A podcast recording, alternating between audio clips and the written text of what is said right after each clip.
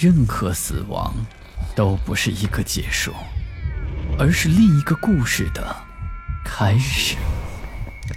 操纵这一切的是飘在背后的幽灵，还是隐藏在人心的恶鬼？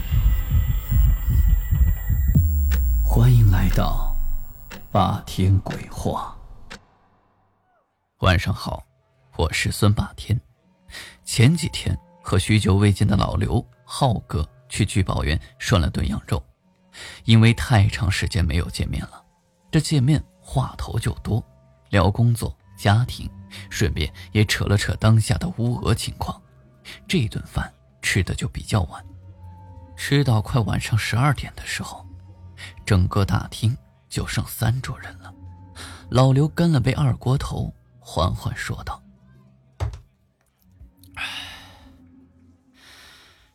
晚上十二点到一点，我怕黑，我怕猫。”这三句话看似毫无关联，但是压在他心头有二十多年。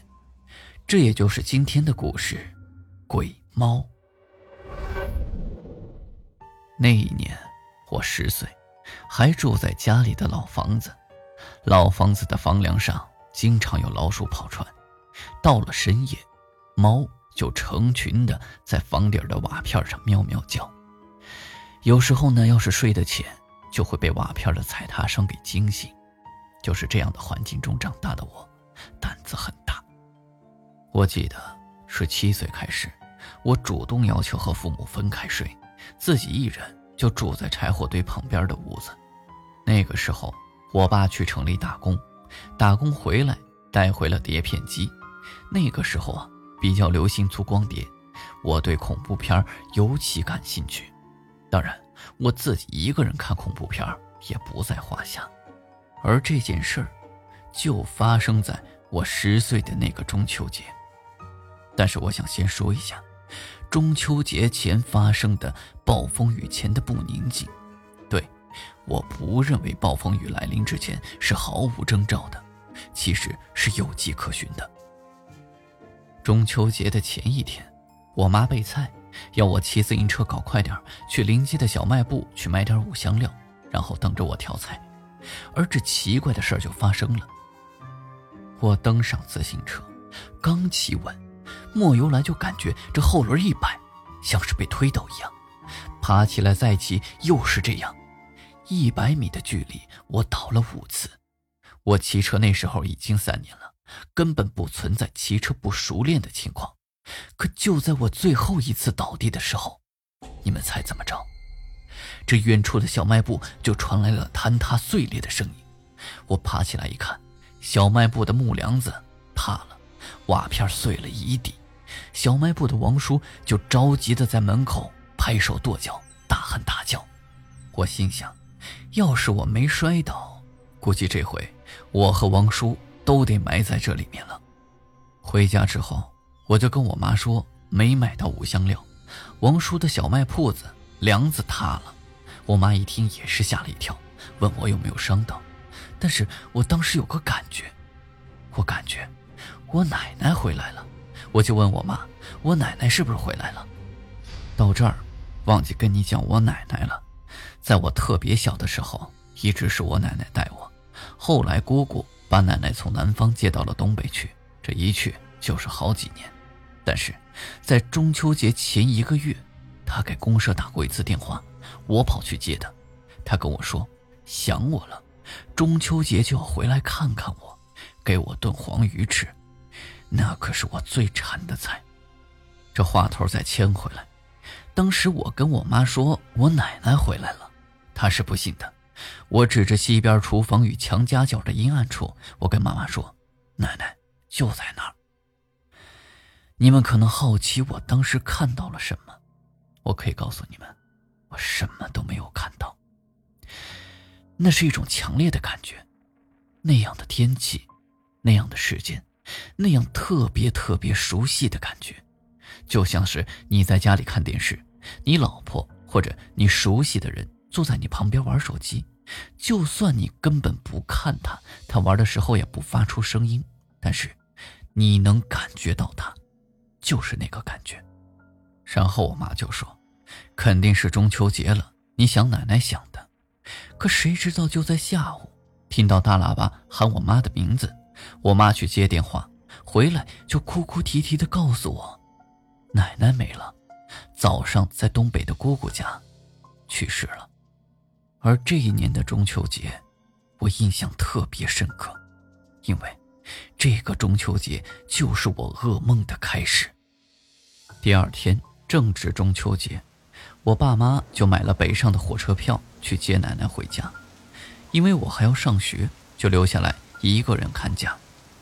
到了中秋的晚上，爸妈都不在家，我作业写完了，实在是无聊，再加上外面下着雨，根本看不到月亮。我就啃着月饼，在家里看起了碟片大概八点多的时候吧，片子也是在精彩的地方，突然就断了电。不过那个时候农村断电也是很常见的，也没当回事儿。不到两分钟，电就来了。大家都知道，屋里灯是亮着的时候是看不到外边的。来电后，我刚在圆桌旁坐下，面朝电视机，背对着窗户。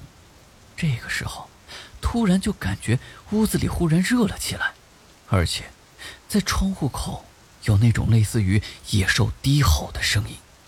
我当时大脑先是懵的，然后反应过来不对劲，这到底该是什么动物有这么大的动静？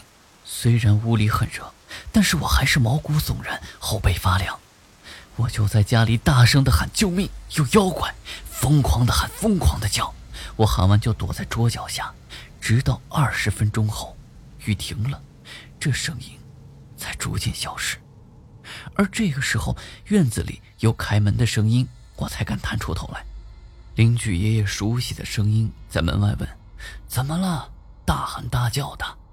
我赶紧打开堂屋的门，吓得抱住邻居爷爷，而邻居爷爷则安慰我说：“别怕，就是一只大黑猫，刚听到开门的声音就跑出去了。”我说我感觉特别大，它跟牛一样。爷爷则说，肯定是因为停电天黑吓得看出错觉来了。大家最后也都没当回事连我都也以为是场意外。直到第二天晚上，一闭眼，我就觉得不对劲。可年纪小，我根本不知道该怎么解决，我只能哭。当时的情况是晚上十二点到一点之间，我会醒，然后就会听到那天那个诡异的声音从远而近的传来，到最后停留在我头的方向。每次感受着它的到来，都会让我浑身打颤，眼睛睁着，身体却一动也不能动。每天晚上都是这样，心脏跳得快昏厥一般，再一睁眼。就到早上了。一周之后，爸妈带着奶奶的骨灰回来了。我跟爸妈说了我晚上睡觉的怪事儿之后，爸妈先是一愣，然后觉得可能是因为奶奶去世给我造成的刺激。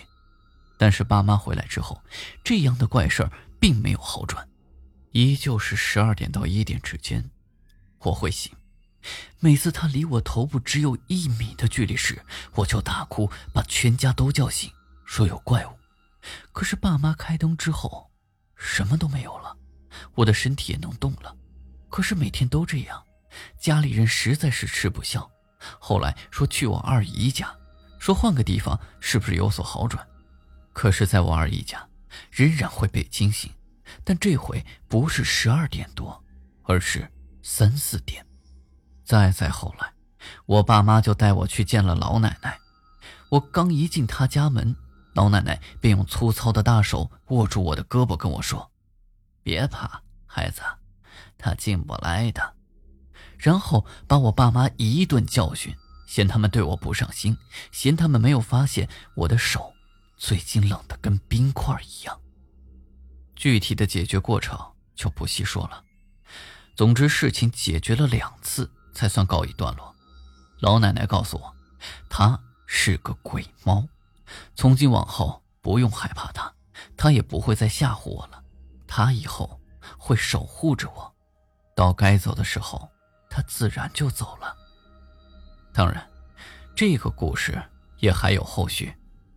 在高考前的两晚，我一直在发烧，打吊针也不见好转，我妈急得都在床头哭了。当时我就感觉天昏地眩，浑身沉重，就像是深深的被压陷在床上一样，喘不过气，周围也是一片的昏暗。直到耳边多了一声猫叫，那种叫声就像两只猫准备要打架、相互哈气那样，就那么叫了一下，耳边突然像恢复了听力一样，什么声音都听得清清楚楚，身体也突然轻松了许多，然后。一下子醒了过来，很突然的，就那么一下子，直觉告诉我，是他来了，是他把我从黑暗中给推了回来。这再后来的事儿，你俩也都知道。